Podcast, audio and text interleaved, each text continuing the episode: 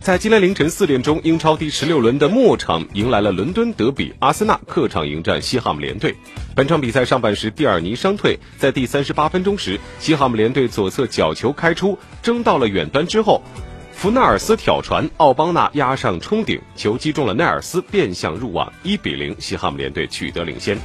但是比赛的下半场风云突变，在九分钟之内，阿森纳连扳三球。第六十分钟，阿森纳的马丁内利。是获得了一个抢点的机会，将球推入球门，一比一，比分被扳平。第六十六分钟，阿森纳反超了比分，接奥巴梅扬送球之后，禁区内右下角的佩佩内切抢点的射门，将球打入之后，阿森纳取得了二比一的领先。第六十九分钟，阿森纳获得了第三粒进球，禁区的右下角佩佩挑传，皮球经过折射之后，在点球点附近，奥巴梅扬侧身凌空射门，将球打入球网。最终，阿森纳以三比一的比分逆转战胜了西汉姆联队。